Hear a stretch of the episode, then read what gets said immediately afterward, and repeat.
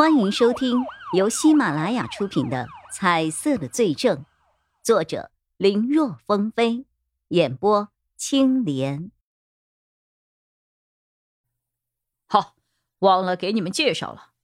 叶一辉还没有说话，曹永浩倒先想起来了。叶一辉，这位是今天从 A 市刑警队调过来的，担任法医的高毅毅。刘法医因为上次抓捕逃犯被捅了。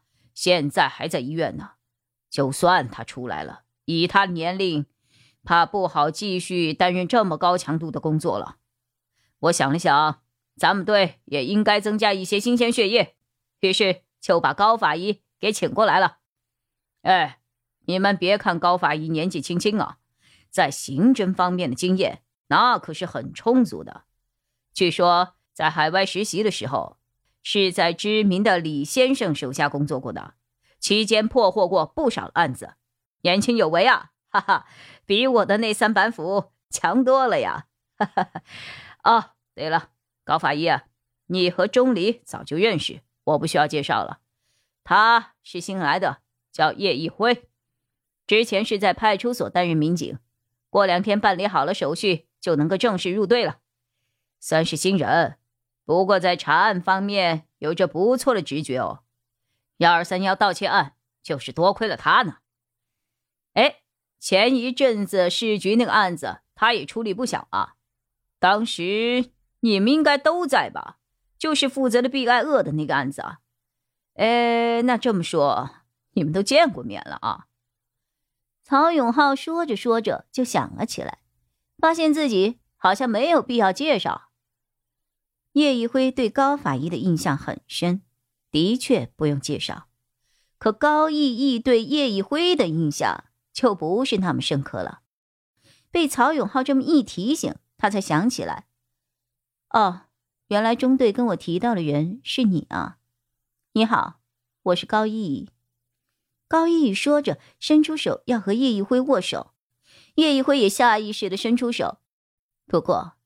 就要在和高逸逸的手碰到一起的时候，他忽然停下了，看起来是不愿意继续这个礼节性的交流。高逸逸先是疑惑，等他顺着叶一辉的目光再看向自己的手时，明白了，他刚刚在勘验尸体，手上还戴着手套，因为触碰尸体的缘故，现在手套上也满是血污，一片鲜红。好。不好意思啊，忘了。高逸逸说着，带着歉意，赶紧收回了手。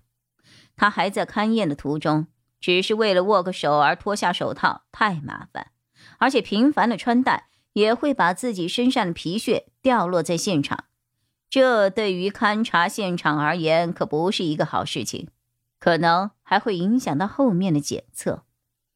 没事儿，大家都是同事，什么时候握手都是一样的。叶一辉也微笑着放下了手，高逸逸先是回以一个微笑，然后继续说着：“既然是同事，那我就不客套了。请问我是有什么地方做的有问题，或者我们之间有什么误会？为什么你刚才看我的眼神那么的不友善？”曹永浩听得一愣，和高逸逸一样，他带着奇怪的目光看向了叶一辉。他不知道二人之间发生了什么，为什么高逸逸会突然这么说？如果二人真的有什么问题，那这种情绪势必会影响到案件的侦破。如果有，那或许只能让叶一辉先离开了。凭借他对高逸逸的一些了解，看得出来叶一辉的出现对他有着不小的影响。否则，一般来说，谁也不会这么直白的说出这样的话。虽然叶一辉的潜力不错，但毕竟他是个新人。相比之下，他更相信这个有更多经验的法医。钟离眼那边也是如此，甚至下意识的站到了高逸逸的侧后面。有一种，要是叶一辉你说出了什么不对劲儿的话，我肯定支持高逸逸的架势。瞧这两个人的关系，肯定不只是曹永浩所说的认识那么简单了。叶一辉没有想到，自己一个没留心，会弄出这些对立的局面。其实这也不怪他，实在是这种尸体和活人同时出现颜色的情况，他是第一次遇到。啊，高法医，你误会了。叶一辉连忙解释：“刚才我的注意力都在被害人的尸体上，其实并没有看你，更没有什么针对你的意思。我今天是第一次出现场，看到这样的局面，有些紧张。如果影响到你正常工作，非常抱歉。”哦，这样啊，那是我误会了，应该我说抱歉才对。高逸逸的嘴上虽然这么说，心里却觉得。事情没那么简单，这个人刚才绝对不单单只是看尸体，更多的应该是在看他才对。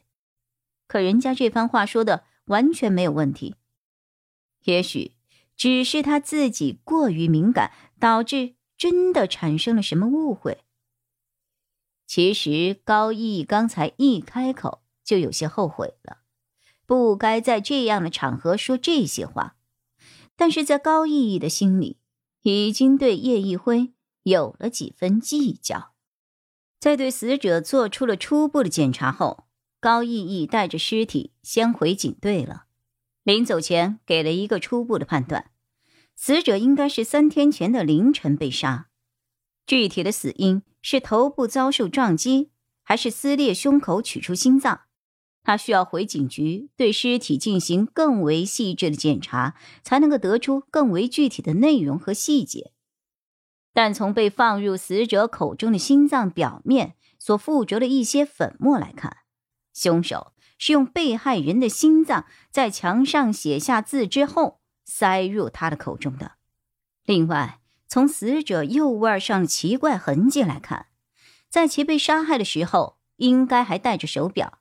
手表是死后被人给取了下来的。高逸逸走后，曹永浩等人继续留在现场调查取证。因为死亡的时间比较久，再加上最近气温回暖，尸体的周围现在到处爬满了蛆虫和一些空壳，有的时候人一脚下去会发出嘎吱嘎吱的声音。本集播讲完毕，感谢收听。更多精彩内容，请在喜马拉雅搜索“青莲嘚不嘚”。